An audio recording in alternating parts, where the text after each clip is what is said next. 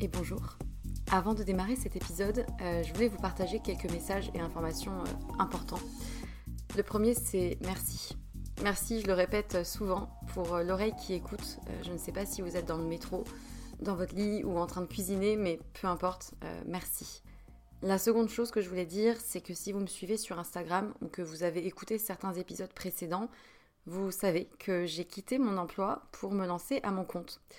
Euh, non pas par opposition au monde salarié, hein, mais euh, plutôt par besoin viscéral d'oser réaliser ce qui était devenu euh, une évidence, et plus précisément deux activités, avec pour fil rouge les mots. les mots qui racontent des histoires et qui sèment des idées et impacteront au moins une personne, j'espère. D'une part, en tant que consultante en communication et stratégie de contenu et rédactrice SEO, du coup, mention spéciale pour les sujets autour de la santé, de la psychologie, de la nutrition et de la sexualité. Euh, et ensuite les mots pour aider d'autres personnes à rayonner euh, par des suivis personnalisés réunissant mes connaissances en psychologie et en trauma, le tout infusé par une approche globale mêlant énergétique, tantra, polarité féminine et masculine, blocage émotionnel et outils somatiques sur lesquels je me forme depuis quelques temps. Et en vue de cette activité-là, j'ai créé un compte Instagram dédié et un nouveau podcast, Les mots c'est bien beau, aux côtés de Pierre Kessial. Et je serai infiniment reconnaissante si vous prenez deux minutes de votre temps pour répondre à un court sondage euh, qui m'aidera justement à m'aligner aux besoins et challenges d'un maximum de personnes et qui vous concerne peut-être dans votre vie personnelle pour proposer justement euh, des accompagnements réellement efficaces. Donc euh, vous avez les liens de l'autre compte Instagram et du sondage dans la description de l'émission. Donc merci infiniment si vous prenez ces deux petites minutes pour, pour y répondre. Et pour terminer ce message, j'aimerais juste euh, vous dire une phrase qui, euh, qui réunit un peu tout, toute l'idée et tout ce qui m'anime. Euh, raconter une histoire, c'est surtout raconter celle de quelqu'un qui a besoin de l'entendre et qui sera galvanisé par l'énergie perçue à travers ces mots-là. Voilà, je crois que c'est un, bon résumé du fil rouge de ce vers quoi je vais et ce qui m'anime. C'est tout pour moi et du coup, bonne écoute.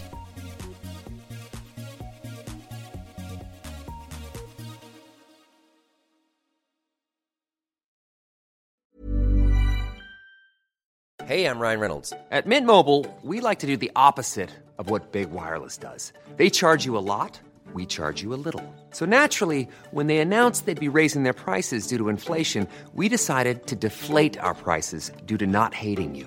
That's right. We're cutting the price of Mint Unlimited from $30 a month to just $15 a month. Give it a try at mintmobile.com slash switch. $45 upfront for three months plus taxes and fees. Promote for new customers for limited time. Unlimited more than 40 gigabytes per month. Slows. Full terms at mintmobile.com.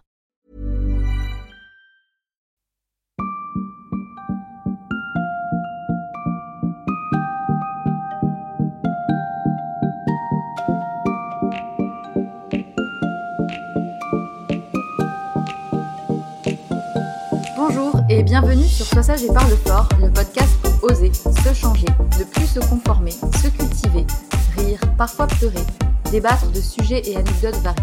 Je suis Marie et comme vous le savez, j'ai décidé d'arrêter d'être sage et de parler fort de sujets qui nous touchent tous et toutes.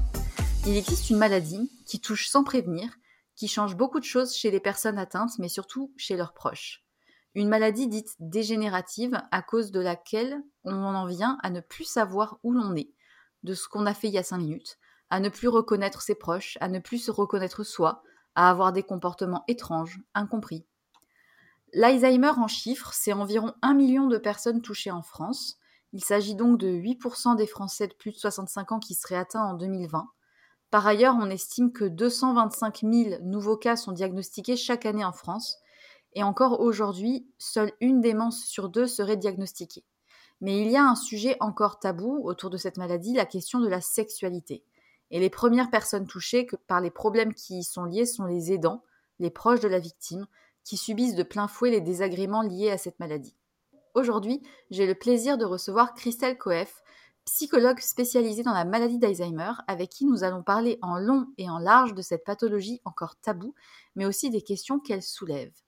Bonjour Christelle. Euh, pour commencer, je te laisse te présenter, nous dire qui tu es et ce que tu fais dans la vie. Bonjour Marie. Eh bien, je suis psychologue et je suis spécialisée dans la prise en charge et l'accompagnement des personnes âgées. Donc, je travaille euh, dans un milieu hospitalier et aussi avec euh, des associations et des organismes de formation pour professionnels afin de pouvoir euh, toujours réfléchir et un meilleur, à un meilleur accompagnement des personnes âgées en général de plus de 65 ans avec une moyenne d'âge euh, autour de 80 ans. Voilà. D'accord.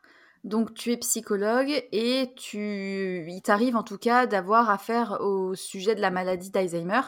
Est-ce que tu peux, bon, on connaît tous plus ou moins ce que c'est, mais je pense que c'est important de recontextualiser. Est-ce que tu peux nous décrire un peu cette pathologie et, et nous donner quelques chiffres si tu en as?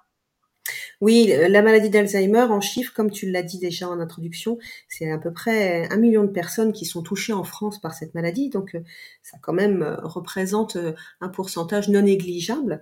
C'est une maladie qui peut toucher les personnes de 65 ans et plus, et ça pour les, la, tranche d'âge de 65 ans, c'est à peu près 3% de, de cette tranche d'âge.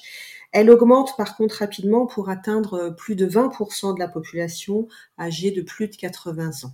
Donc les personnes sont, qui ont cette maladie d'Alzheimer, euh, c'est une maladie neurodégénérative, donc qui va évoluer sur euh, des années, qui peut durer euh, 10 ans, voire même plus, et qui va engendrer différentes difficultés, des difficultés attentionnelles. Au début, c'est des petites choses, hein, c'est euh, euh, mince de ne pas faire attention.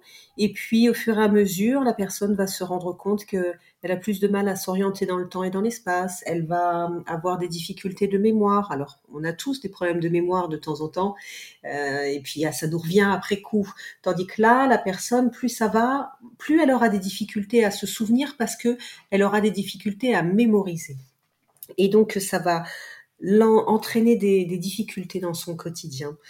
Donc, ces personnes-là, elles sont euh, plus concernées dans une population autour de 80 ans, il faut savoir aussi qu'il y a des malades jeunes qui peuvent être touchés, donc euh, de moins de 65 ans, en France et, partout ailleurs d'ailleurs. Cette maladie d'Alzheimer, elle n'est pas héréditaire. Hein. Principalement, il faut savoir qu'elle n'est pas héréditaire dans 99% des cas. Mais il y a un petit pourcentage euh, où il y a un terrain familial et souvent ce sont les malades jeunes qui sont plus concernés. Cette maladie, c'est une maladie neurodégénérative, c'est-à-dire qu'elle va engendrer une, une mort des neurones dans le cerveau et ça va se faire progressivement et c'est ce qui fait que au début la personne va pouvoir son cerveau est une superbe machine donc euh, elle va pouvoir compenser jusqu'à un moment où elle n'arrivera plus à compenser et les lésions cérébrales vont engendrer des difficultés dans son fonctionnement dans le quotidien. Voilà, mmh. c'est la maladie d'Alzheimer. D'accord, bah écoute, c'est très clair. c'est une maladie que moi personnellement je je enfin je connais pas, j'ai heureusement, je touche du bois, aucun de mes proches, n'est concerné, mais mais effectivement ça ça touche quand même une grande partie de la population. alors parmi toi, tes missions, il t'arrive d'animer des groupes de parole destinés aux aidants qui sont, du coup souvent des proches des malades, que ce soit la famille, les conjoints quel est le rôle de ces groupes de parole? Alors, accompagner une personne qui est malade de cette maladie d'Alzheimer, ça peut parfois plonger les familles vraiment dans, l'isolement et de désarroi, parce que alors on entend parler d'Alzheimer euh, dès qu'on se dit oh là là, euh, je perds la mémoire, aïe, c'est un Alzheimer qui débute. Hein, on pourrait, on, peut être nombreux, surtout en, avançant en âge, à, se poser la question, mais ça ne touche pas tout le monde. Toutefois, quand une personne est malade, euh, eh bien, à qui on en parle? D'abord, c'est euh, le médecin, et puis euh, ensuite, bah, il y a des spécialistes, et puis ensuite, comment on fait dans le quotidien pour, surtout pour gérer, parce que une fois que, une fois que la diagnostic est posée, c'est bien joli, mais comment on fait pour vivre avec une personne qui perd de plus en plus ses capacités à fonctionner dans son quotidien, qui ne retrouve plus les choses, qui répète plusieurs fois les mêmes questions, qui, qui, qui n'arrive plus à s'organiser, à prendre des décisions tout seul, qui parfois a, a des, des, problèmes de langage aussi. Donc euh, ces groupes de parole, ce sont des groupes que France Alzheimer, c'est une association qui est répertoriée, euh, qui est installée sur le territoire français et Outre-mer. Et cette association France Alzheimer, elle, euh, existe depuis plus de 20 ans et elle propose gratuitement, et ça c'est important aussi, euh, des groupes de parole, notamment, avec, euh, elle propose aussi d'autres choses, mais elle a mis en place et elle propose des groupes de parole dans les antennes départementales de France Alzheimer, ce qui permet d'être au plus proche des personnes. C'est une volonté aussi de l'association de hum, voilà des, groupes de parole, des espaces qui sont réguliers une fois par mois et qui sont animés par un psychologue et une bénévole où les personnes qui accompagnent donc des malades peuvent venir et se retrouver avec d'autres personnes qui, et oui, vont pouvoir échanger sur leur quotidien, sur leurs interrogations, sur leurs ressentis, sur leur vécu. Donc ça offre vraiment un espace de soutien et d'écoute à l'intérieur duquel les aidants, ils vont bah, ils vont se rencontrer et puis ils vont échanger avec des personnes qui, qui vivent plus ou moins, en tout cas sensiblement, les mêmes choses qu'eux. Hein. Ça permet de, de rompre l'isolement vraiment et de d'avoir des réponses, avoir un soutien et de ressortir là un peu plus euh, revitalisé euh, par rapport à, ce qu'ils peuvent vivre dans leur quotidien. Et puis à échanger aussi des trucs et astuces. Voilà, donc c'est ces groupes de parole, ils sont à un rythme régulier, une fois par mois. Ça dure deux heures psychologue et bénévole et euh, c'est quelque chose qui est libre, les gens sont libres de venir ou pas, il n'y a aucune obligation. Mmh, d'accord, je pense que c'est hyper important, euh, surtout pour les aidants, parce que finalement ils ont la place la plus, la plus délicate, parce que dans une certaine mesure, au bout d'un moment, le malade, je suppose, ne se rend pas forcément compte euh, de son état. peut-être, peut-être que dans les premiers temps, il s'en rend compte, mais plus tard, il s'en rend un petit peu moins compte. Et du coup, euh, ouais, voilà, ça, ça devient important finalement que les aidants puissent aussi bénéficier d'un soutien parce que c'est eux qui sont sur, euh, qui sont sur la, première ligne, quoi. C'est ça, ils sont quand c'est au sein d'un couple, quand le conjoint ou la conjointe ou partenaire est malade, bah, toutes les discussions ou toutes les décisions qu'on prenait d'ordinaire à deux, Là maintenant, plus ça va aller, plus la personne qui va aider euh, va devoir décider seule. Euh, mmh. La personne malade ne pourra plus être en mesure de, de, raisonner et de, de, porter des jugements euh, adaptés au, fur et à mesure de l'évolution de la maladie. Ça va devenir de plus en plus difficile. Donc les, les conjoints, conjointes, les partenaires, ils, ben, ils se sentent souvent très seuls pour gérer tout le quotidien. Et puis quand ce sont les enfants, c'est pareil, c'est ils, bah, ils, font leur vie. Hein. Quand on est enfant, on grandit, on laisse nos parents, euh, on vole de nos propres ailes. Et puis là, euh, là, on se rend compte que bah, nos parents perdent en autonomie, deviennent plus vulnérables, sont plus euh, en difficulté dans, dans la gestion du quotidien. Et donc, bah, quand parfois on est soi-même parent de nos adolescents, il faut aussi s'occuper de nos parents. Et voilà, c'est une, une difficulté de, de, de, vie qui, qui vient de se rajouter. Et, et tout ça, les, les, personnes, elles ont besoin de pouvoir trouver un lieu, un espace où elles pourront un petit peu déposer les choses et, et mmh. se retrouver entre personnes qui, qui, qui, comprendront tout à fait ce qu'elles vivent. Mmh, ouais, je vois. Et alors, il y a, y a, un des sujets euh, assez tabous de la maladie d'Alzheimer. Enfin, moi, en tout cas, c'est une partie de la maladie dont j'avais jamais entendu parler. Euh, mais c'est un sujet finalement tabou aussi euh, de la vieillesse et du sujet âgé, c'est la sexualité. Euh, on, parle assez peu de la question de l'intimité dans le cas de la maladie. Euh, et pour cause, il s'avère que les malades peuvent développer des comportements déviants en matière de sexualité. Est-ce que tu peux nous, nous, parler un petit peu des problématiques que rencontrent les malades et les aidants en matière de sexualité? Oui, alors c'est vrai que la sexualité, c'est un sujet qui reste encore largement tabou aujourd'hui. Euh, quand on parle en plus de la sexualité des personnes âgées. Alors bon, on a un peu l'impression de, cumuler les, sujets délicats à aborder. Si à ça on rajoute la maladie d'Alzheimer, euh, voilà, ça, ça, commence à faire beaucoup. Déjà dans le cadre d'un vieillissement normal, il faut savoir que le désir perdure toute la vie. Hein. Ça, c'est quelque chose qui reste. Ce sont les moyens de réalisation qui baissent.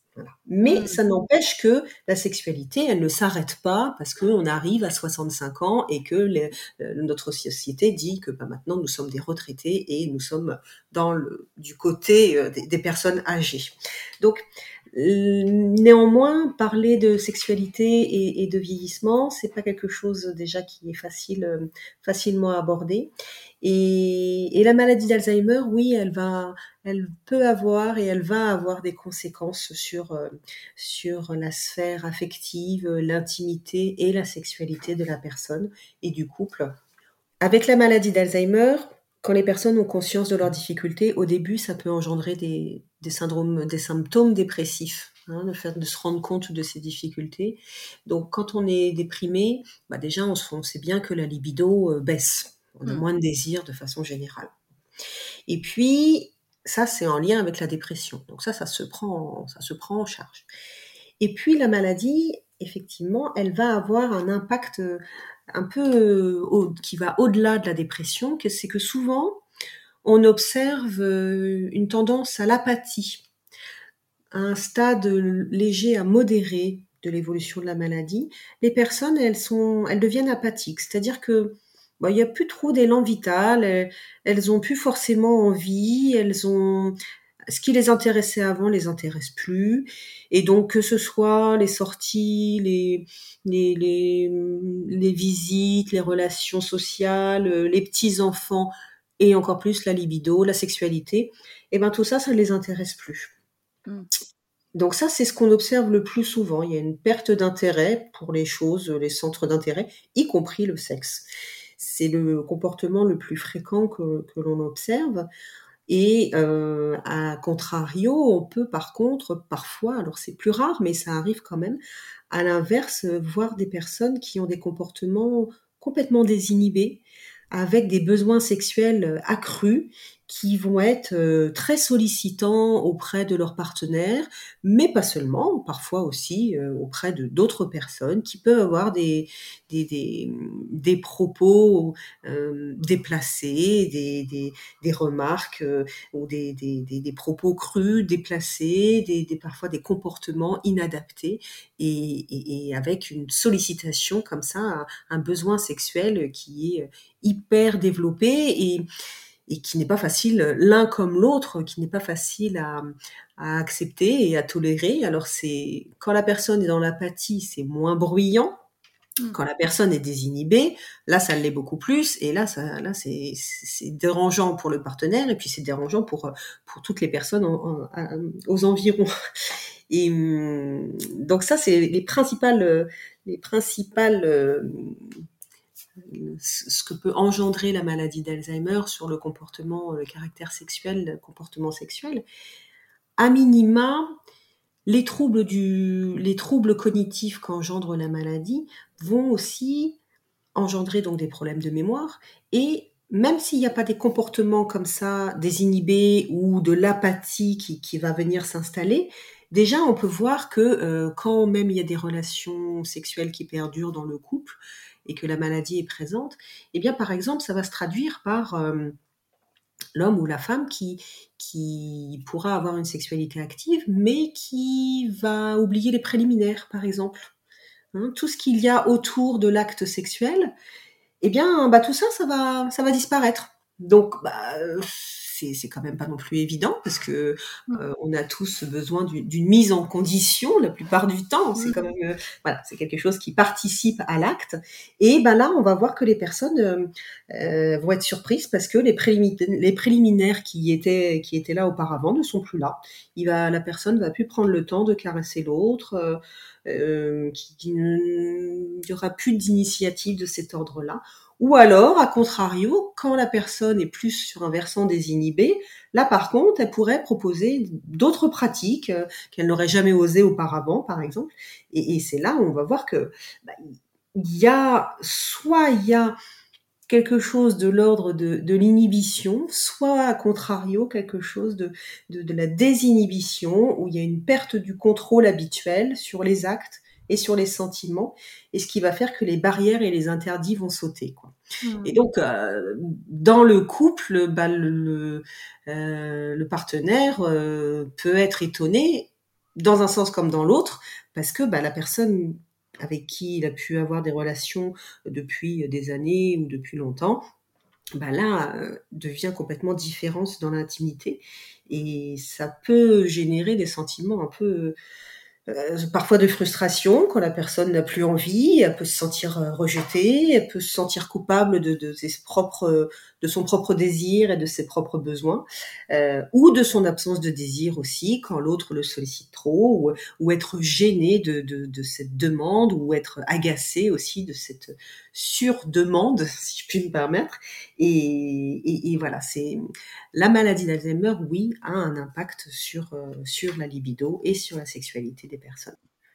C'est euh, la question que je me pose, c'est dans quelle mesure est-ce que le malade réalise, est-ce qu'il prend conscience que son comportement sexuel est problématique? Parce que effectivement, tu, le disais un petit peu au départ, il y, a, plusieurs stades dans la maladie. Je suppose qu'il y a les débuts où c'est très léger, puis plus tard où ça, où ça vient euh, complètement euh, handicaper la personne dans ses, dans ses décisions, dans ses mouvements, etc. Euh, mais est-ce que le fait d'en parler avec le malade, est-ce qu'il peut euh, travailler sur ces difficultés ou est-ce qu'entre guillemets, il n'y a rien à faire? Alors, c'est vrai que d'abord, c'est pas quelque chose, c'est des comportements qui vont s'installer, qui vont s'installer au fur et à mesure de l'évolution de la maladie. Donc, c'est pas quelque chose qu'on retrouve spontanément dès le début de la maladie. Il hein, faut savoir que euh, l'évolution d'une maladie d'Alzheimer, ça peut s'installer sur 8 à 10, 12 ans. Hein. Donc, mmh c'est pas quelque chose qui spontanément se, se, se, pose. Mais euh, en parler avec les personnes, c'est c'est pas toujours évident parce que alors il faut en parler, ne serait-ce que pour que le partenaire voit que les choses sont abordées ensemble, euh, pas qu'il n'y ait de, non-dits ou de, de, choses cachées ou de choses qui pourraient devenir honteuses. Euh, néanmoins, la maladie d'Alzheimer engendre des troubles cognitifs. Elle engendre des troubles du raisonnement et du jugement, ce qui fait qu'une personne qui est dans l'apathie, par exemple, elle peut entendre les remarques de l'autre, mais elle pourra pas faire autrement. Hein. C'est comme euh, elle n'est plus armée, elle perd sa capacité justement à raisonner et à s'adapter et donc avoir un comportement adapté à une situation. Donc euh, on pourra lui en parler, mais c'est pas pour autant qu'elle sera en mesure de changer. Hein. Elle va répondre, les troubles cognitifs s'installent, tout ce qui est pensée, euh, réflexion commence à se à s'altérer par contre, tout ce qui est ressenti et qui vient du corps, hein, les besoins, les pulsions, le ressenti, les sentiments, tout ça par contre, ça reste préservé. Et la sexualité, euh, les, besoins sexuels, hein, ça fait partie de, des besoins de base de tout à chacun. Et donc, ce besoin, eh ben, il est, il est d'abord, euh, on le ressent physiquement, ce besoin. Hein, quand on a envie, de, quand, on, quand on ressent le besoin de, de, ça, il y a quelque chose qui se passe intérieurement, physiquement. Et la personne, elle va, elle va répondre à ça. Hein. Et, mais raisonnablement adapter son comportement en fonction d'autrui, en fonction de la société, là par contre, elle va être plus en difficulté. Donc on peut en parler.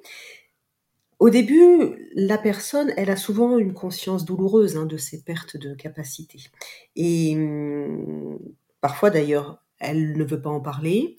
Euh, parfois, l'autre, l'entourage, euh, a du mal à aborder le sujet, craint d'en rajouter un peu. Euh, pour autant, je pense que, et on est plusieurs à, penser que vaut mieux en parler, en tout cas proposer d'en parler, parce que ça permet de, de ne pas être dans le non-dit, de ne pas faire comme s'il ne se passait rien, euh, ne pas faire comme si on ne voyait pas qu'il y avait un souci, et parce que ça c'est souvent bien délétère. Mais, mais quand la personne parfois n'a pas conscience de ses troubles, euh, là c'est plus l'entourage qui est en difficulté. Il arrive parfois que les personnes soient dans, dans la non-conscience, non-reconnaissance de leurs difficultés. Et, là, on aura beau discuter, bah, elle n'entendra pas, hein, n'entendra pas que, qu'elle que, est malade, puisque pour elle, elle n'est pas malade, elle n'a aucun problème. Donc là, là, là, ça, pose difficulté.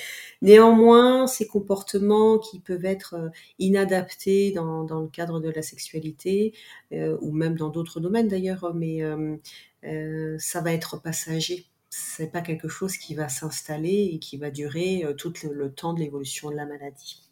Mais ce sont quand même des passages qui sont difficiles à vivre pour, euh, pour la personne quand Ouais, elle en a ouais. conscience et pour, euh, et pour l'entourage, le conjoint et l'entourage. Ouais, ouais, mais c'est sûr. Mais euh, oui, donc en fait, finalement, on a beau en parler, ça résout pas le problème de fond qui est que la maladie s'installe quand même et il Mm. n'y a pas grand, so- pas grand chose à faire.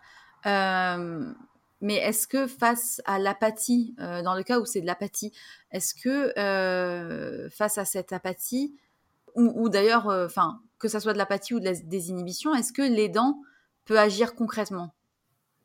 Alors, quand la personne est plus dans l'apathie, il faut savoir que déjà, ce n'est pas une personne qui va s'ennuyer. Parce que parfois, les personnes, elles ont l'impression qu'elle est posée là et, elle fait rien, euh, elle doit s'ennuyer.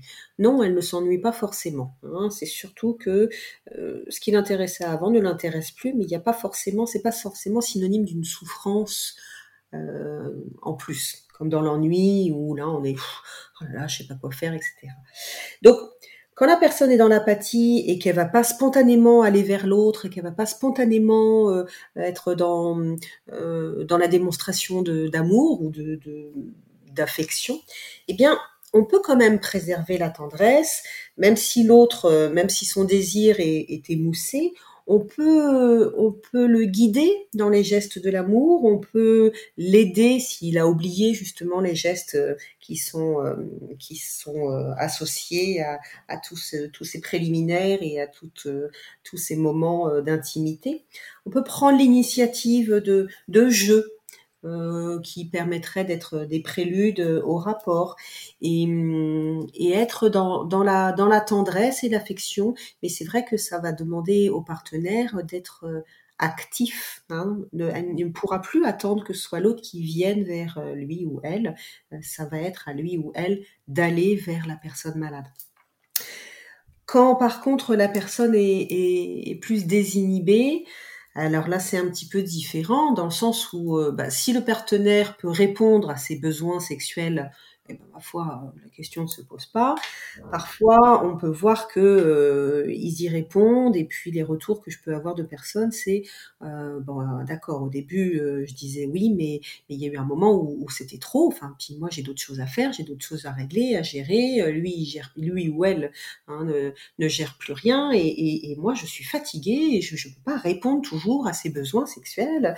Donc des fois, il y a un sentiment où ils se sentent un peu harcelés par l'autre et ils, ne veulent plus ou ils ne peuvent plus ré- répondre aux besoins de l'autre.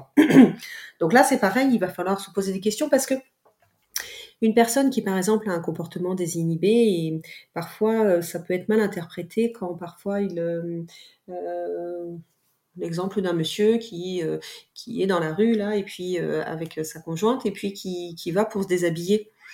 Bah, c'est quand même pas du tout adapté. Hein, donc, euh, donc si il y a eu des un caractère sexuel accru, des besoins sexuels exprimés auparavant, euh, les, les questions vont se poser en se disant mais mince quand même c'est pas adapté, il se déshabille de, dans la rue, euh, il y a des comportements de désinhibition, enfin voilà, on, on crie, enfin on, ça inquiète. Parfois, c'est pas forcément le cas. Parfois, ça n'a rien à voir avec la sexualité. C'est juste qu'il a envie d'uriner et que bah euh, et que bah euh, voilà, il a envie donc il le fait maintenant. voilà. Hein, il n'y a plus de convenance sociale. La désinhibition, c'est ça aussi. Il n'y a plus de filtre. Il n'y a plus de convenance sociale. Et donc, du coup, bah, j'ai envie de faire pipi. Je, bah, je vais faire pipi maintenant. Voilà, tout simplement. Hein, je vais plus attendre, me poser la question, etc. Et ça, ça n'a rien à voir si j'enlève mon pantalon à ce moment-là. Ça n'a rien à voir avec un caractère sexuel. Donc, euh, ça veut dire que l'autre doit aussi se poser des questions parfois sur euh, sur les comportements qu'il peut observer. Parfois aussi, euh, une hyper sollicitation sur à caractère sexuel, ça peut aussi cacher une, une grande anxiété. On n'est pas sans savoir que euh, faire l'amour et, avoir des orgasmes, ça a quelque chose de très plaisant et de très relaxant aussi euh, sur le sur le plan physique, corporel. Hein, ça ça détend et ça ça libère plein de plein de bonnes endorphines.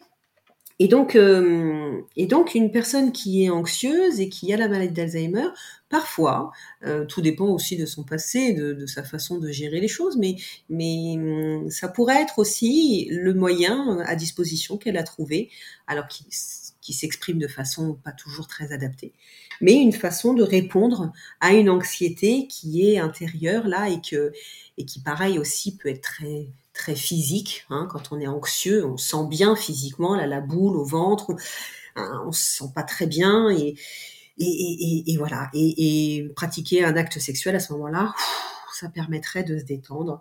Sauf que la personne, finalement, elle exprime cette anxiété par un comportement qui va devenir, qui va être qualifié de trouble du comportement parce que euh, un caractère sexuel inadapté et des, des, comportements inadaptés, au lieu, parce qu'elle ne sera plus capable finalement de dire et d'expliquer et d'exprimer clairement, raisonnablement, de façon compréhensible, qu'elle est anxieuse. Ouais. Les troubles cognitifs vont faire que elle va plus être capable de dire bah, je suis anxieuse pour ci pour ça, je suis préoccupée. Par contre, ça va se traduire par un comportement qui va être qualifié d'inadapté mmh. et notamment à caractère sexuel. Oui, d'accord. Ouais. Voilà. Donc, l'autre va avoir euh, besoin de, de patience et, et, de comprendre aussi tout cela, de ouais. pouvoir mettre des mots en tout cas sur, sur tout ça. Oui, d'où l'importance d'être euh, entouré et d'avoir le moyen d'exprimer, euh, notamment oui. à travers les groupes de parole ou même un, un, des séances de psy, euh, pour ouais. pouvoir justement en parler, parce qu'on doit quand même se sentir vachement seul dans cette situation. Et oui, bah oui. Et puis en plus, euh, vu que la sexualité déjà d'office, ouais. c'est ça a un caractère plutôt tabou. Euh, à qui je parle de ça, quoi, quand euh, ouais, quand euh, mon mon mari euh, qui a 80 ans me sollicite matin, midi et soir pour faire l'amour. voilà. Donc à qui j'en parle, quoi. Enfin, c'est pas évident. C'est pas un sujet qui est facilement abordé, même au sein des groupes de parole, mais au moins il y a un espace disponible si on veut aborder le sujet. Mais alors, bon, du coup, on en a un petit peu parlé, mais c'est vrai que la sexualité, c'est un élément hyper important dans le bien-être psychique et physique des, des personnes. Mmh. Euh, quand il y a perturbation de la sexualité au sein d'un couple, euh, quelles en sont, euh, selon toi, les conséquences? Alors, euh, la difficulté, c'est bah, déjà tout dépend du couple et de quelle place la sexualité prenait déjà au sein de ce couple-là, avant, par le passé.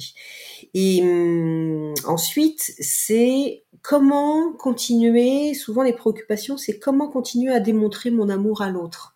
Parce que euh, si la sexualité était quelque chose d'important dans une démonstration de l'affection qu'on a et de l'amour qu'on avait pour l'autre, quand la personne malade est sur un versant apathique, bah euh, voilà, comment je fais? Il va falloir apprendre à, lui exprimer autrement, à trouver des équivalents, des compromis éventuellement, euh, à partager autrement, mais mais il va falloir apprendre. Voilà. Et puis le conjoint aussi, il a 75 ans, 80 ans, euh, il va aussi lui devoir apprendre à, à exprimer et à fonctionner autrement. Donc c'est pas quelque chose qui va de soi. Ça peut être euh, une source de, de frustration aussi pour la personne.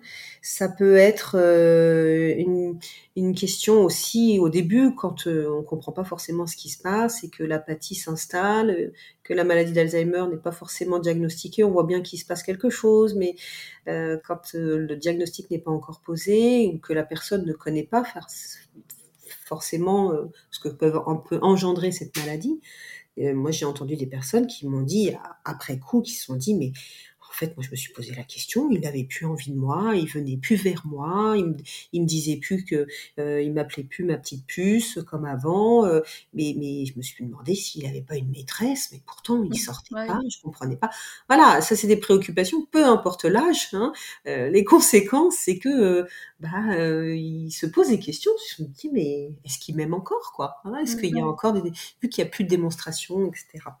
Donc ça c'est c'est, c'est, oui, il y a, des perturbations au sein du couple. Il peut y avoir aussi, mmh, quand la personne euh, peut être désinhibée, c'est pareil, il peut y avoir euh, une colère qui s'installe, une incompréhension, une, mmh, un rejet aussi. Il peut y avoir des séparations aussi, hein, à cause de la, à cause de cette maladie d'Alzheimer. Qui engendre ces troubles du comportement parfois. on peut voir parfois des, personnes, alors c'est il y a beaucoup plus de, divorces euh, aujourd'hui, euh, euh, plus qu'avant, même dans la population, dans la population à un âge plus avancé hein, aujourd'hui. Mais, hum, mais voilà, on sent bien que quand les personnes ont des comportements inadaptés, les personnes, les, les, partenaires sont, en souffrance. Ils sont en souffrance parce qu'ils sont en colère, en colère contre leurs compagnons, en colère contre la maladie, en colère contre le monde entier, euh, contre le corps médical. Ils sont, ils sont fatigués, ils sont épuisés. Ils, euh, ils ont beau comprendre, savoir que c'est à cause de la maladie, mais ils peuvent se sentir euh, se sentir, euh, oui, en colère et en même temps coupable de ressentir cette colère-là envers leur proche qui est malade. Donc c'est des sentiments qui sont un peu mélangés. Il y a parfois cette question de l'infidélité aussi qui, qui peut se poser. Bon bah euh, moi je vais rester, je suis là, je, je m'occupe de mon conjoint, de ma conjointe, mais j'ai quand même besoin de j'ai quand même besoin d'affection, j'ai quand même besoin d'amour, j'ai quand même besoin de tendresse, j'ai quand même besoin de, relations sexuelles. Et bah, peut-être que si mon mari ou ma femme ne peut plus me l'offrir, et ben peut-être que je vais trouver ça ailleurs, mais je resterai quand même pour prendre soin de lui ou d'elle. Euh, il y a des couples dans, où les partenaires sont, bah, se disent soit je suis mariée pour le meilleur et pour le pire, et je vais prendre soin de lui, d'elle, je vais m'en occuper, et je vais tout faire pour lui et pour elle, jusqu'à parfois aller dans des soins du corps qui ne se posaient pas avant. C'est-à-dire que quand la personne est malade, euh, avec l'évolution de la maladie d'Alzheimer, parfois les personnes n'arrivent plus à prendre soin d'eux, mais même physiquement, ça peut être des difficultés à, à, prendre une douche, à se laver par exemple, ouais. Utiliser une douche, régler l'eau chaude, l'eau froide, arrêter les robinets, etc. Ça, on l'a appris tout ça quand on était enfant, hein, à, à, faire les choses de façon ordonnée. Et puis bah là, euh, les personnes désapprennent ça et donc euh, finissent par ne parfois ne se lavent plus, alors euh, soit minimisent en disant oh, j'ai pris une douche aujourd'hui, enfin hier j'en prendrai une demain. Hein. Ils essayent mmh. d'éviter, de banaliser, de minimiser. Enfin la conséquence c'est que moi j'ai déjà une dame qui m'a dit, euh, euh, qui m'a rapporté que bah, son mari se lavait plus et hum, elle lui a dit bah, écoute mon coco, si, tu, si tu refuses d'aller te laver, moi je fais chambre à part. Hein. Voilà. Comme ça, c'était clair. Donc, il y a, y a, tout ça aussi. Il y a, y a des, des, partenaires qui vont aussi dans, être dans le soin jusqu'à aller aider leur conjoint conjointe à, faire leur toilette jusqu'à leur toilette intime. Hein. Et puis il y en a d'autres qui, au contraire, refusent d'être dans, dans ce rapport au corps, dans ce rapport aux soins du corps de l'autre, et qui veulent rester homme ou femme, conjoint conjointe, mais qui refusent. On dit moi c'est hors de question que je donne la toilette à mon mari ou à ma femme, voilà. Et donc euh, voilà, donc ça toutes les, cette maladie d'Alzheimer, elle vient perturber vraiment le, le couple, vraiment dans, vraiment dans son intimité physique, sexuelle, mais aussi physique, dans, dans le, vraiment dans la relation aux soins du corps. Hmm. Donc c'est vraiment complexe. c'est vraiment euh, une maladie qui a des conséquences euh, assez dramatiques, euh, surtout pour les aidants finalement, qui se retrouvent dans une situation où soit ils restent et ils donnent le meilleur d'eux-mêmes pour pouvoir euh, pallier euh, au, manque que peut causer la maladie, mmh. soit ils disent bon ben j'en ai rien à faire et je m'en vais. Euh, et dans, les deux cas, c'est, ça va être hyper compliqué de, de voir aussi son ou sa partenaire se dégrader et ne rien pouvoir faire parce qu'il n'y a aucun médicament qui existe finalement. Non, alors c'est vrai qu'actuellement il n'y a pas de traitement curatif. Euh, les chercheurs continuent de chercher, hein. mais hum, il n'y a pas de traitement curatif. Néanmoins, il y a quand même des choses à faire. Hein. C'est, hum, hmm. Il y a des traitements symptomatiques. Quand la personne euh, déprime parce que bah, elle se rend compte de ses difficultés, etc la dépression, elle est à prendre en charge.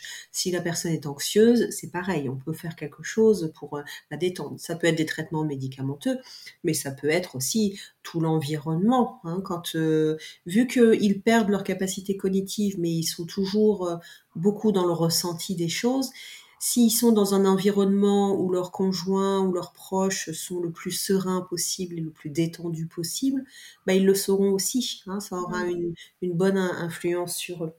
C'est vrai que la maladie évolue et que oui, pour l'instant, on, on, arrive un peu à la freiner, mais on ne l'arrête pas.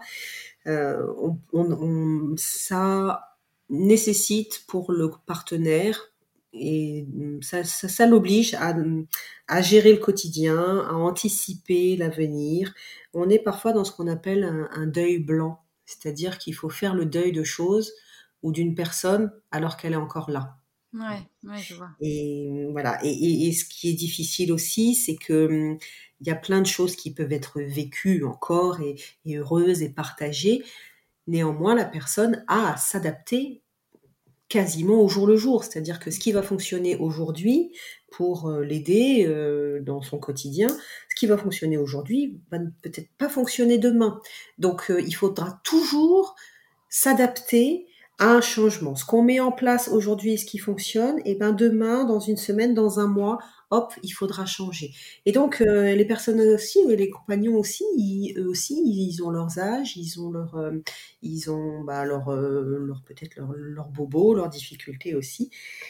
Et ils ont en plus à penser et à anticiper et à gérer pour leurs leur compagnons.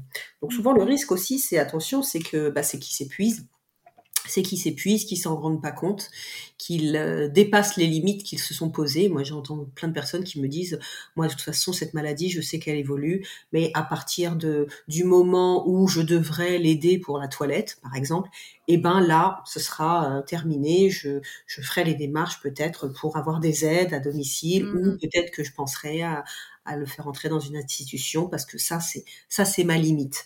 Et bah finalement, le temps passe, les choses euh, évoluent et, et, et, cette limite, elle est repoussée encore et encore et encore. Et parce que, bah parce que, bah parce que nous aussi, on est capable de s'adapter et, et d'accepter beaucoup. Et donc, euh, mais le risque toujours, c'est l'épuisement de l'aidant. Hein, et c'est pour ça que ces groupes de parole aussi existent, pour essayer de les préserver au maximum ou avoir un lieu pour leur dire Attention, rendez-vous compte de tout ce que vous faites, de tout ce que vous gérez.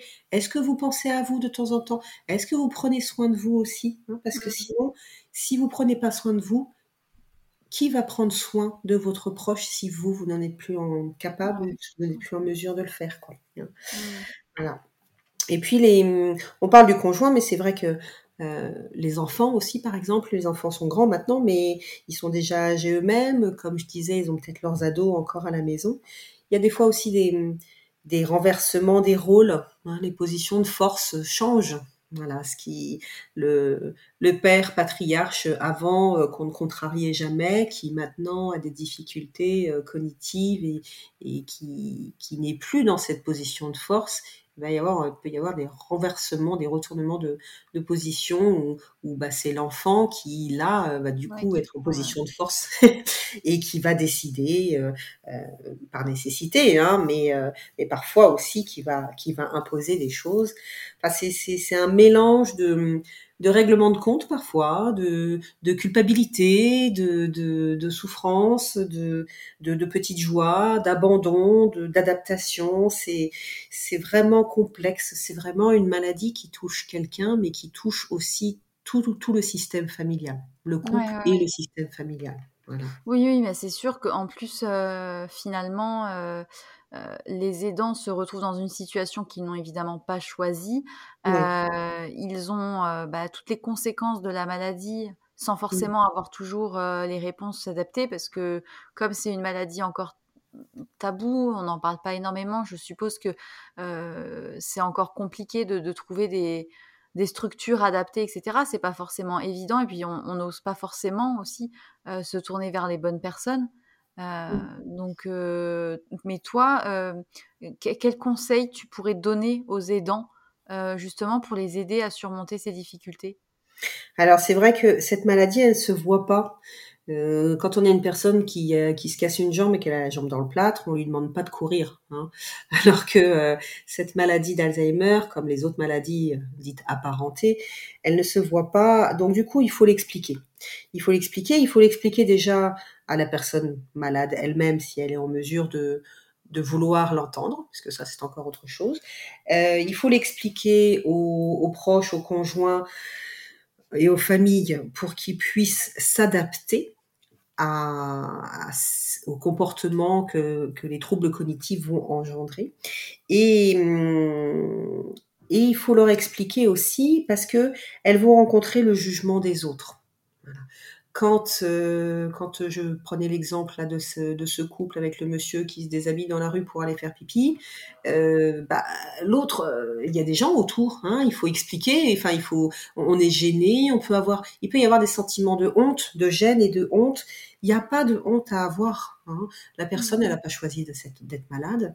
L'autre est à côté et va l'accompagner, mais il n'y a pas utilité de se rajouter de la honte en plus de toute toute la souffrance que ça peut engendrer.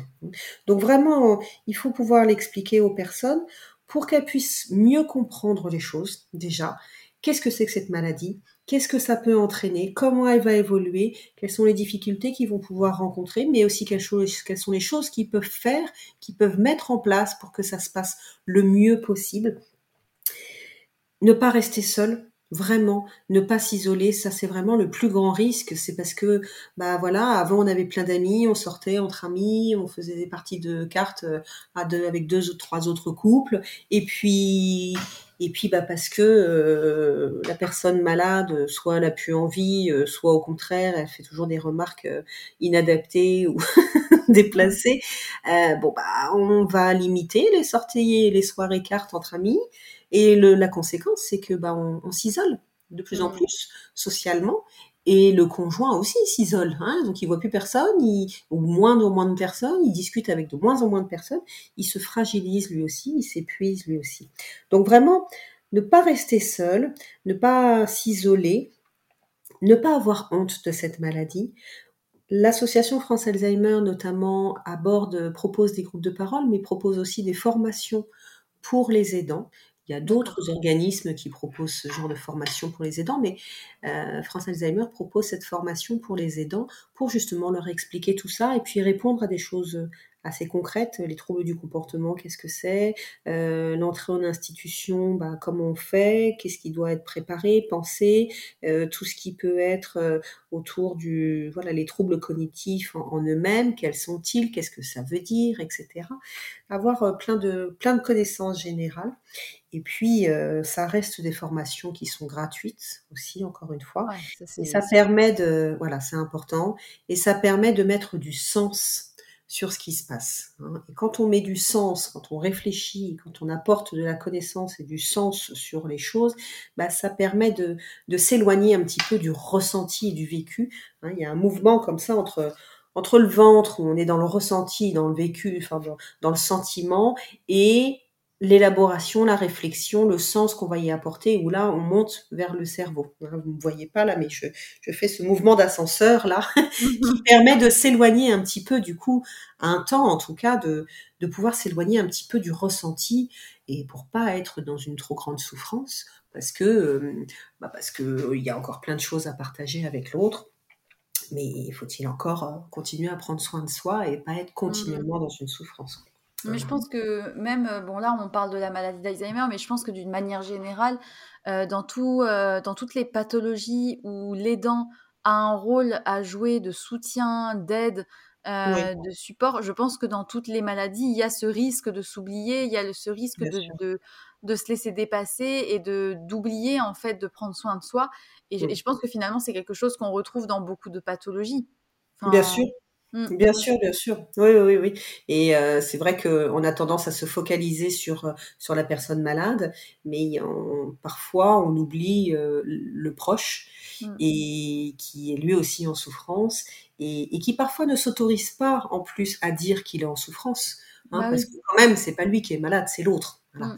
Et donc, des fois, elle s'auto-censure en s'oubliant, en se mettant de côté parce qu'il ne se sent pas légitime à exprimer cette, euh, cette mmh. souffrance parce que bah, lui, c'est, c'est pas lui qui est malade. Néanmoins, néanmoins, on a bien remarqué qu'ils euh, s'épuisent aussi et ils ont aussi, eux, besoin d'être soutenus pour pouvoir soutenir. Oui, c'est sûr. Et est-ce que euh, là, ça, ça fait quand même plusieurs années, je ne sais pas exactement combien, mais ça fait plusieurs années que tu travailles dans ce milieu-là. Est-ce que tu vois une évolution dans la prise en charge de la maladie euh, peut-être une meilleure prévention, un meilleur diagnostic Est-ce qu'il y a, euh, Et puis, est-ce qu'il y a la possibilité quelque part Mais j'ai un petit, j'ai peu d'espoir, mais je pose la question quand même. Est-ce qu'il y a moyen d'améliorer les symptômes? Alors déjà oui, il y, a, une évolution dans la prise en charge de la maladie d'Alzheimer parce que il y a déjà une meilleure connaissance par le par le grand public. Hein. Il y a quand même plus de dépistage aussi qui sont réalisés. Il y a une plus de sensibilisation euh, du grand public et puis aussi de notre gouvernement. Alors il y a, euh, y a des, l'association France Alzheimer notamment euh, fait et porte-parole de, de toutes ces personnes-là auprès du gouvernement. Il y a des actions qui sont mises en place dans les associations départementales, par les bénévoles, par les professionnels.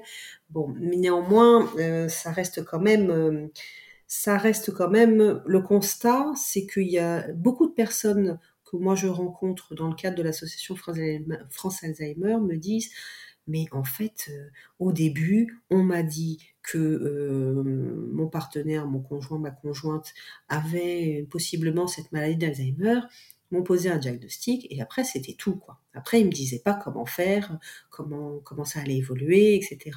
Donc euh, il y a toutes ces personnes-là qui finalement, malgré toute cette sensibilisation au grand public, concrètement ne savent pas vers qui se tourner, vers où mmh. se tourner pour avoir des réponses pour, pour le quotidien, parce que c'est bien beau d'avoir un diagnostic, mais après on en fait quoi? Comment on fait pour vivre avec ça?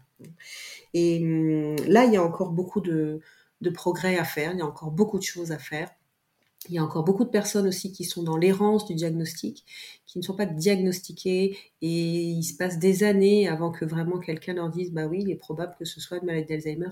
Ah bon, d'accord. Alors c'est peut-être pour ça maintenant que j'y repense que mmh. euh, il y a un an déjà, euh, il m'avait fait une crise parce qu'il retrouvait pas ses clés et qu'il m'avait accusé de, de, les avoir prises alors que non, il les avait rangées mais si bien rangées qu'il les retrouvait pas. Enfin voilà, des petites choses comme ça qui hum, bah, après on fait ce qu'on peut, on fait pas toujours ce qu'on veut, mais euh, parfois les gens eux-mêmes banalisent, minimisent, mettent de côté. Se disent non, mais bon, il prend en âge, c'est la vieillesse, euh, c'est normal qu'il ait des problèmes de mémoire.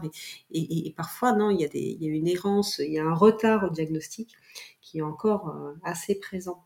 Alors oui, euh, il n'y a pas beaucoup, il n'y a pas de traitement curatif, comme je disais aujourd'hui, mais en tout cas, on peut agir sur les symptômes, vraiment. Hein. et, euh, et on peut participer à... Déjà, les symptômes, ils sont pas fixes ils peuvent euh, répondre à des réponses médicamenteuses, à des traitements médicamenteux, mais aussi, comme je disais, à des, réponses non médicamenteuses, euh, comme tout ce qui va être un environnement serein, des personnes formées autour d'eux qui vont pouvoir mieux comprendre et adapter leur, leur relationnel à une, personne malade d'Alzheimer et ce qui permettra d'améliorer les symptômes. Une personne qui est anxieuse et, qui fait les 100 pas tout le temps, par exemple, si vous la laissez dans son appartement enfermé, elle va s'agiter continuellement. Si par contre, et elle va pas être capable de vous dire pourquoi elle est agitée ou pourquoi elle est anxieuse, mais elle va s'agiter, ça va déranger, ça va être dérangeant. Par contre, si euh, plutôt que de lui donner un traitement, si tous les jours si elle est capable de marcher, de se déplacer, ben, on s'organise pour euh, aller faire un tour euh, dans le parc d'à côté ou dans le quartier. Et ben voilà, Peut-être que ça va l'apaiser, hein, parce que cette anxiété-là, elle a besoin de s'exprimer. Ça passe par la marche, par une, agitation motrice. Et ben, si on anticipe et que tous les jours, euh, peut-être deux fois par jour, on va faire un tour de quartier ou dans le parc d'à côté, et ben, et ben, ça va participer à apaiser la personne. Hein. Et là, il n'y a pas besoin de médicaments.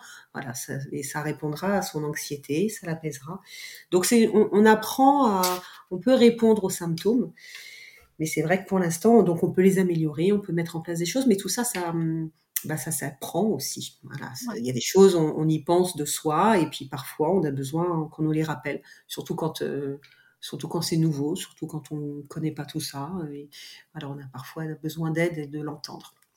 Et est-ce que, euh, je sais, je sais pas où est-ce que j'avais déjà vu ça, mais euh, il existe, tu sais, des exercices de mémorisation, de calcul, etc. Est-ce que ça a vraiment un intérêt de faire ce genre d'exercice-là avec l'âge pour euh, ralentir l'apparition de ce genre de, soucis ou ça, ça ne sert à rien? Alors si, ça sert, on peut pas dire que ça ne sert à rien. Néanmoins, on vieillit comme on a vécu. C'est-à-dire que hum, si toute notre vie euh, on s'est intéressé à des choses, on, a été euh, dans le relationnel, voir des amis, faire des sorties, euh, aller, au musée, faire des expos, voir un concert, se promener, avoir une activité physique et faire travailler son cerveau, eh bien déjà tout ça, ça peut participer à préserver l'arrivée et la déclaration de, la maladie d'Alzheimer, déjà. Parce que toutes ces activités-là, physiques, intellectuelles, relationnelles, eh ben, vont participer à multiplier les connexions neuronales dans notre cerveau, à engendrer une certaine plasticité. Et avec, euh, quand la maladie d'Alzheimer va venir, ça va pas l'empêcher de venir si elle doit être présente, mais néanmoins, on va en voir les effets plus tardivement. D'accord. Voilà. Donc, euh, donc ça c'est important, mais c'est vrai que si on commence, par contre, si on n'a jamais fait d'exercice euh, de stimulation de la mémoire, de, et que, parce que la mémoire on s'en sert tous les jours hein, en fait, hein, mais si mmh. vraiment on n'a jamais eu, pris l'habitude de faire travailler sa mémoire et que à 80 ans, à 75 ans, on, on vous propose des exercices, alors oui, ça va avoir des, un intérêt dans le sens où on fait quelque chose, où on valorise la personne, où ça lui permet de se rendre compte qu'elle est quand même capable de faire des choses, hein, qu'elle n'est pas que en difficulté. Donc ça, c'est important. Et de voir, parfois lui, proposer de, faire quelque chose, ça veut dire aussi qu'on peut faire quelque chose. Néanmoins, les, les, ça, va permettre de maintenir, ça peut permettre de maintenir, mais ça n'empêchera pas de toute façon la, euh, la maladie de continuer à évoluer. Malheureusement, Mais est-ce que toi, en tant que psychologue, est-ce que tu aimerais, est-ce que tu auras un message à transmettre à toutes les personnes qui nous écoutent et qui s'inquiètent peut-être des conséquences de la maladie d'Alzheimer, que ce soit les aidants comme les patients? Oui, alors déjà, bon, la recherche est active hein, pour, pour au moins limiter l'évolution de la maladie d'Alzheimer. Il y a des, il y a des choses qui, qui, sont prometteuses. Et voilà donc faut, faut, pas faut pas se désespérer. Après c'est vrai que un, diagnostic précoce peut, peut, permettre des fois de, de mettre un nom sur des situations sur des vécus sur des symptômes pour, pour éviter de après coup se dire ah là là j'aurais peut-être pas dû ah mais je savais pas c'était peut-être à cause de ça. Voilà. S'épargner aussi de, de, de de toute culpabilité parce que ça, c'est quelque chose que souvent les proches se rajoutent et, c'est une souffrance supplémentaire. Euh, peut-être dire les choses, Hein, si partager les choses avec la personne malade, hein, la personne malade au début, euh, bah, elle est capable de se rendre compte, elle n'est pas toujours dans la non-reconnaissance de ses difficultés, et, puis bah, c'est la principale concernée, donc euh, elle est partie prenante, donc euh, à, à, elle aussi d'être consultée au maximum pour qu'elle se sente impliquée et qu'elle se sente pas exclue, rejetée ou, parfois honteuse de, ses propres difficultés. Et puis l'association France Alzheimer, vraiment, j'insiste, elle est présente sur tout le territoire français et sur les dom-tom. Hein, c'est à peu près 101 euh, associations qui est disponible à proximité. Il y en a forcément une dans votre département. Donc regardez sur le net, appelez et puis vous, aurez euh, des entretiens euh, gratuits psychologiques avec, avec des psychologues. Vous aurez quelqu'un pour vous orienter, pour vous donner de la documentation, pour, euh, pour vous dire tout ce qui est disponible à proximité de vous sur votre territoire pour pouvoir euh, ne pas rester seul. Hein. parce que comme je disais, cette maladie, elle va pas toucher qu'une personne, elle va vraiment toucher tout un système familial. Et donc vraiment, faut apprendre à vivre avec, parce qu'il y a, y a de belles choses qui peuvent euh, toujours être vécues. Hein. C'est pas, ça va évoluer certes, mais sur des années, et il y a plein d'autres choses qui vont pouvoir être vécues quand une personne est malade d'Alzheimer et qu'elle n'a plus la mémoire, mais que et qu'elle n'arrive des fois plus à trouver ses mots pour parler, bah on va plus pouvoir échanger avec elle comme avant et tenir de longs discours, de faire de grands débats. Mais on peut peut-être euh, se poser et écouter la musique qu'elle aimait avant et, qu'elle aime toujours. Mmh. Je sais pas, partager un moment où, on va écouter. Euh, je sais pas, un morceau de jazz parce qu'elle aimait ça. Et, ça, ça peut être un moment agréable aussi. Hein, c'est un moment de partage aussi, mais autrement. Voilà, donc euh, tout ça, ça, ça, peut être vécu, mais ça, ça nécessite de, bah de, réapprendre à, partager avec l'autre différemment. Voilà. Mmh. oui, je vois, c'est tout un, un apprentissage finalement, euh, c'est repenser la vie différemment avec cette pathologie qui a euh, euh, malheureusement des effets définitifs sur, sur la manière de raisonner de la personne. ça demande, je pense, une très grande force de résilience pour les aidants d'accepter de ne pas pouvoir agir en fait concrètement, enfin de pouvoir agir à leur hauteur, mais hum, sans que ça puisse guérir l'autre en fait. Oui, il y a plein de petites victoires. Voilà, il y a plein de petites victoires dans le quotidien, euh, mais c'est vrai. Mais sur le long terme, euh, bon, c'est ça évolue. Ça, on, ne peut pas le nier, ça évolue. Mais il y a quand même plein de petites victoires. Mmh. Euh, comme toujours, j'ai une dernière question que je pose à chaque fois. que t'évoque la phrase "Sois sage et parle fort"? Ah, alors moi j'ai entendu sage ça veut pas dire être effacé, vraiment. Et hum, donc ça veut dire euh, pouvoir quand même se donner les moyens de s'exprimer, parler. Et aussi, j'ai entendu, nul besoin de crier pour se faire entendre. Voilà. Mmh. Mais surtout, ne pas se taire. Voilà. Ouais, je. Pour moi, ce que ça veut dire, sois sage et parle fort. ben, merci. J'aime toujours écouter euh, les, euh, les interprétations de chacun et chacune. C'est toujours hyper intéressant. Et l'idée, c'était vraiment de, de, parler fort euh, sans avoir honte de sujets qui peuvent parfois déranger. Oui. je pense que c'est hyper important pour dédramatiser justement euh, et c'est notamment le cas de la maladie d'Alzheimer. Mmh. Euh, en tout cas, je te remercie d'être venu. Euh, j'espère que cet épisode aura intéressé les personnes qui nous écoutent, d'en savoir un peu plus sur cette maladie, de la dédramatiser aussi. Donc c'est certes très handicapant, mais ça n'est pas une fin en soi. donc, donc voilà, je mettrai le lien vers le site de France Alzheimer pour que les personnes puissent, euh, si elles en ont le besoin, euh, se renseigner. Mmh Donc voilà. merci encore d'être venu. C'est jamais facile de, parler derrière un micro, c'est jamais évident. Et bah, je souhaite à tous et à toutes une très très belle journée. Et surtout, n'oubliez pas, soyez sages. Un peu, mais parlez fort. Beaucoup.